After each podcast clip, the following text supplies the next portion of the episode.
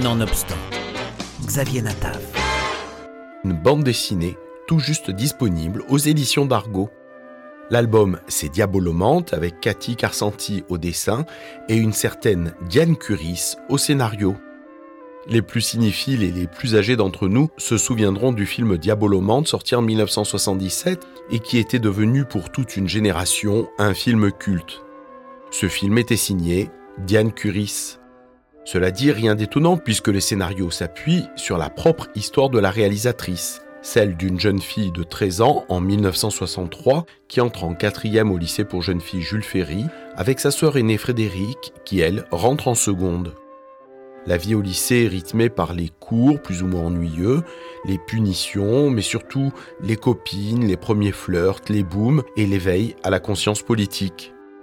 C'est l'âge de toutes les rébellions contre l'autorité parentale ou scolaire dans un monde en plein bouleversement.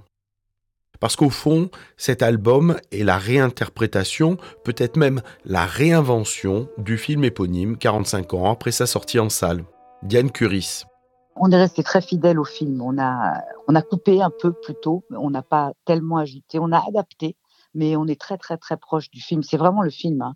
C'est un storyboard de, du film. Donc, elle, a regardé évidemment beaucoup, beaucoup le film que je connaissais très bien. Et puis, on l'a, je me suis occupée du texte, elle s'est occupée des images. La réalisatrice Diane Curis, à qui l'on doit les films Ma mère est folle avec Fanny Ardant ou le biopic Sagan interprété par Sylvie Testu, s'est donc associée à Cathy Carsanti pour l'illustration.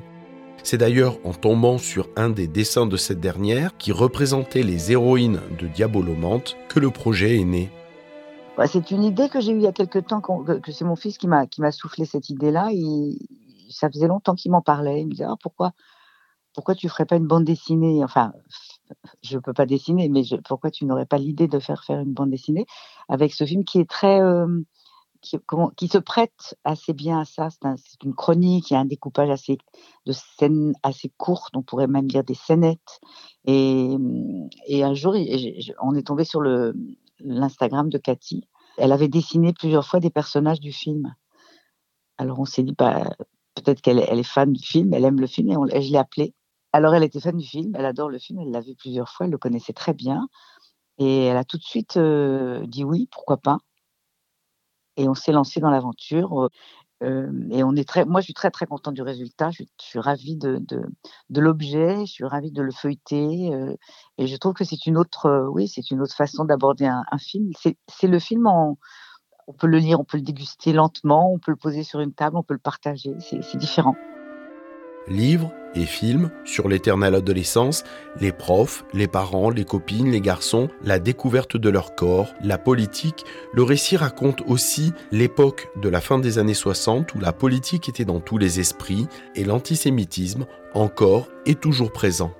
J'ai écrit le film à peu près 15 ans après les événements, on va dire, et donc c'était très frais dans ma mémoire, et c'est vrai que euh, je me souviens qu'il y avait encore des profs qui étaient antisémites, il y en avait, euh, d'autres contraire qui, qui, qui luttait contre. Et donc, c'était une période très politisée. Et oui, c'était très présent. L'antisémitisme aussi. Voilà, je, je m'en souviens. Diabolomante, une bande dessinée signée Diane Curis et Cathy Carsanti à découvrir aux éditions d'Argo, et bien sûr un film à revoir, disponible en DVD et sur les plateformes légales de téléchargement.